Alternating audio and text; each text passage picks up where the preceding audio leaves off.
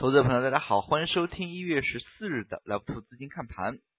今日市场终于展开反弹，但是整体的走势还是一波三折。早盘呢，由于外盘市场，那么尤其是指美国隔夜大幅下挫，A 股今天其实是低开的比较多，也是逼近了前期的二八五零这个低点。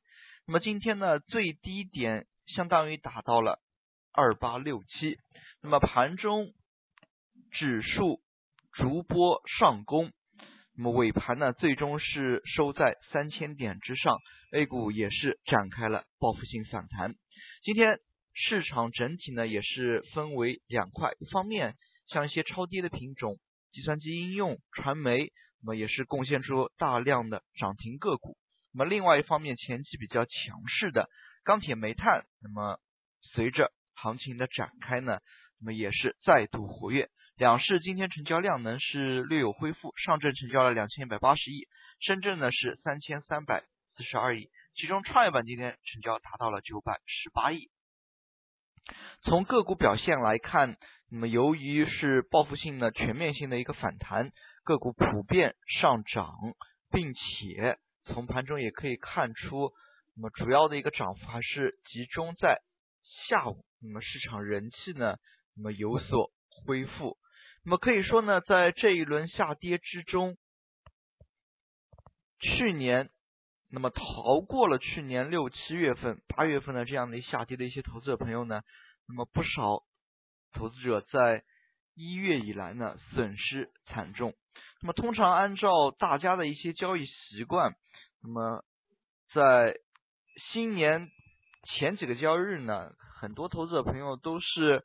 不会太有太多的一些操作的意愿，但是面临这样极端的一个市场行情呢，就导致了非常的被动。大家也可以看到的是，一月以来整个一个行情呢，整体回落的幅度非常的大。那么开盘逼近二八五零之后呢，市场随后展开反弹，也是收出了一个低开大阳线。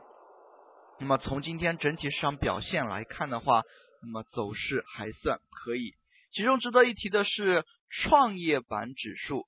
那么创业板呢，在今天低开之后呢，是大幅的上攻，那么最终涨幅达到了百分之五点五九，可以说呢，创业板今天整体的振幅有百分之九点二。那么成交也是出现了放量，创业板整体的反弹力度呢，要相对较强。那么也是因为前期创业板。整体的跌幅较大，那么产生的一个超跌的作用呢更为强劲一些。那么其中呢板块方面，正如我们刚才所提到的，那么反弹之下呢，主要还是两条思路，一条就是超跌，类似于像计算机应用旗下的一些像互联网安全、国产软件，那么这一类传媒等等，还有一部分呢是前期强势，就像钢铁、煤炭这种。大阴大阳、大开大合的这一类，那么从传媒的一个角度来看呢，那么前期不少个股也是跌幅较大。传媒当中呢，其实细分领域非常多，有一些包含在在线教育、那么虚拟现实当中，今天呢都是出现了超跌反弹。那么其次呢，还有一部分像计算机应用，那么今天也是贡献出大量的。涨停个股，那么像这一块的话，投资者朋友在短期之中呢，还是可以关注它的一个持续性。毕竟超跌反弹它的一个持续时间非常值得关注。那么前期呢，虽然有一些强势品种，但是非常多的可以说都走出了一些类似于刚。之前呢，可以说走出了类似于一日游的一些行情，那像钢铁、煤炭等等，那么可以说呢，都是走的非常的弱。那么钢铁、煤炭呢，作为前期的一些强势品种，近期依然是可以。加以关注的，毕竟从资金方面来讲，前期呢是有资金流入的。那么在这样的一个情况之下，那么资金流入的一个情况之下呢，是可以着重进行关注的。那么类似于像煤炭开采也是，只不过呢，钢铁、煤炭这一块前期呢，那么资金反复进进出出，板块 K 线形态呢走的大开大合，那么投资朋友还是要有所注意的。那么可能有机会，那么总之呢，一方面是超跌，另外一方面呢是前期相对强势。那么从经验性的角度来看呢，这两块在反弹过程当中呢更值得留意。其次呢，还有证券板块，其实证券板块前两个交易日呢已经是提前于大盘止跌。那么值得注意的是，这里的一个止跌呢，仅仅只是止住下跌，它并没有反弹。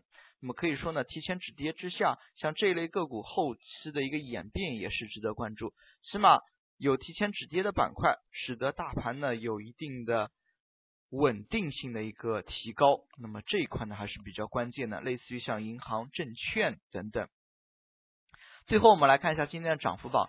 其实今天个股上涨比较多，也是难以太多的一一评述。不少个股呢在出现超跌反弹之后，那么短期市场还是需要有一定的修复。这样一个修复能持续多久？大家呢还是值得留意的。那么，并且明天又是周末，又有证监会的新闻发布会，大家呢在消息面当中还是可以着重留意。就像昨天晚些时候，对于大股东过桥减持，那么以及注册制的一些消息呢，证监会又是通过新闻发布会，那么答记者问的一个形式呢。去向市场传递消息，那么其实呢，这可以说是体现出了一种对市场的软性干预。那么在这样的一个市场环境当中呢，那么可以说没有出现太多的系统性风险，更多的呢还是可以说投资者的信心以及预期产生的一个影响。